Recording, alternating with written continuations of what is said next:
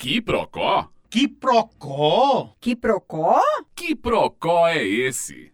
Você sabe que dia é hoje? Sabe mesmo? Sabe que hoje é o aniversário do Brasil enquanto república? Mas o que isso significa além de ser um feriado numa sexta-feira e a possibilidade de emendar com um feriadão e curtir? Então, Vale salientar que 130 anos atrás o Brasil sofria o seu primeiro golpe político-militar. Pois é, parece algo que só aconteceu perto da década de 60, depois das guerras mundiais, mas não. Um ano depois da abolição da escravatura no Brasil, que foi um dos últimos países a abolir essa chaga que acometeu o mundo inteiro, transformando pessoas em objetos, e depois que elas foram libertadas, foram jogadas nas ruas, e no mês de novembro é importante que se lembre isso. E só um ano depois da princesa Isabel assinar a Lei Áurea, aconteceu a proclamação da República pelo Marechal Marechal Deodoro da Fonseca. Muitas pessoas comemoram tudo isso, mas nunca pararam de fato para entender o que significa viver numa república. E significa muito mais do que ter um feriado no 15 de novembro e esperar que esse feriado seja numa segunda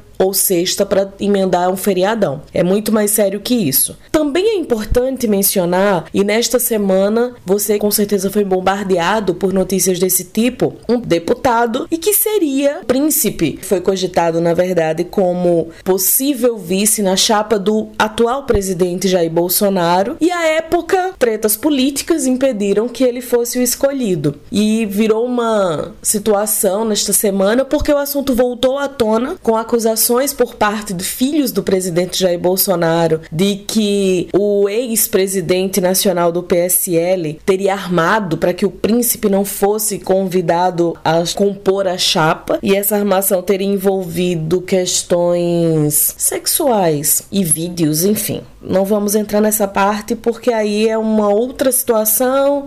Segundo o próprio Eduardo Bolsonaro, a família Bolsonaro caiu numa fake news. Reparem só que interessante tudo isso, né? Que contraditório. Vamos falar sobre república e sobre o que estamos vivendo agora e por que falar sobre a proclamação da república é falar sobre geopolítica, é falar sobre cidadania e é necessário fazer uma análise de conjuntura. Hoje, para fazer essa análise pra gente, eu conto com a colaboração do professor Flávio Lúcio Vieira, que é um analista político, é um historiador, professor universitário, ele aprofunda um pouco mais o que tem a ver essa proclamação da República, fazendo uma ligação com os dias atuais. 15 de novembro é o dia da fundação da nossa República, da República Brasileira. Há 130 anos atrás, o povo carioca e depois todo o povo brasileiro saberiam que a família real brasileira, Dom Pedro I, a princesa Isabel, né? toda a corte monárquica estava sendo deposta, depois iriam para o exílio, e um novo governo, um novo regime assumiria o poder no país. Esse controlado por um militar, Deodoro da Fonseca. Ou seja, a primeira reflexão importante desse evento histórico é esse: é como se deu, como ele aconteceu, a forma como ele aconteceu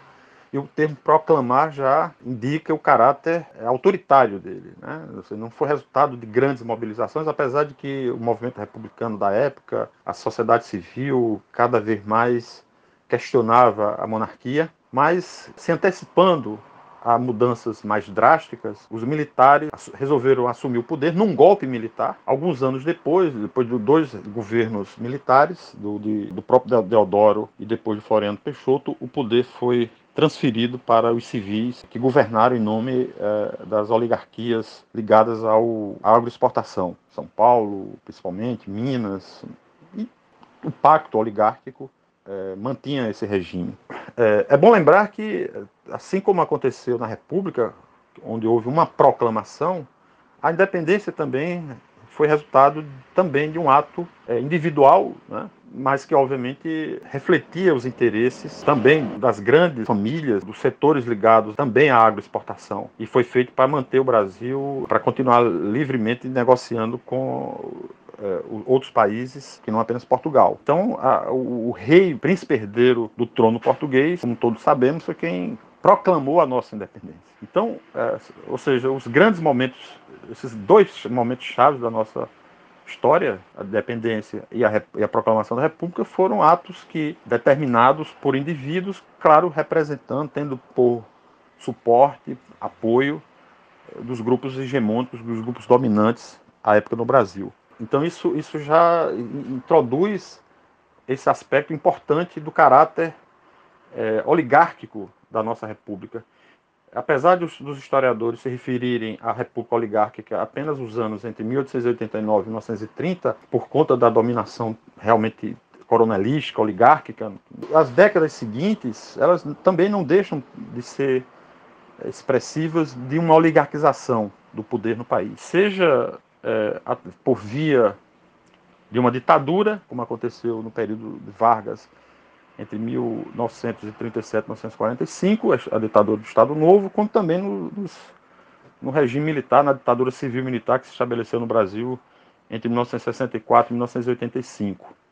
É, e também no, no, nos, nos, regimes, é, no período nos períodos democráticos, né, que é esse período que vai entre 1945 e 1964, e depois, de 1985 para cá. Se nós observarmos bem, o Estado se modernizou, assim como a sociedade, a nossa economia. Né? O Brasil se tornou um país moderno, industrializado, mas do ponto de vista da democracia e, e de um regime efetivamente republicano, no sentido que remete à origem é, do termo, a etimologia do termo república, que, que é coisa pública, vem do latim, né? E, portanto, a República é um regime voltado para a defesa do interesse público, ou seja, pelo menos do interesse da maioria, ou das maiorias que existem no país. É, e o que nós temos visto no país, sobretudo no, nos últimos anos, nós temos um retrocesso. Né? O Estado brasileiro está se feudalizando cada vez mais. Já essa característica é, é bastante visível na nossa história, muitos historiadores estudaram essa questão a fundo. É, mas é um fenômeno recente que mostra que corporações passam a ter um controle maior sobre instituições. Isso exige de nós um cuidado. Eu acho que esses 130 anos de República é um momento importante para essa reflexão. Né? Se o Brasil é mesmo um país, se constituiu mesmo no regime efetivamente republicano, ou se a República é apenas a forma que as oligarquias ainda continuam a controlar os destinos do país e do nosso povo. Mesmo tendo passado mais de um século da proclamação da República, existe no Brasil um movimento monarquista que, vez por outra, faz manifestações, inclusive manifestações pró-Bolsonaro, manifestações contra o PT, as manifestações para a saída da ex-presidente Dilma Rousseff do governo já contavam sim com a presença de monarquistas. Havia sempre a presença de alguém com uma bandeira da monarquia. Nesta quinta-feira, um alto proclamado príncipe, que é deputado federal, Luiz Felipe de Orleans e Bragança, por acaso pelo PSL, que é o partido do presidente da República, ele mesmo, né, que estava envolvido na, naquela treta toda de ser ou não ser convidado para compor a chapa do então candidato Jair Bolsonaro, ele diz que é um príncipe republicano. Isso é possível? Eu não sei. Comente compartilhe o que Procó, continue acompanhando os outros episódios. Meu nome é Ivina Souto e esta é a edição de hoje.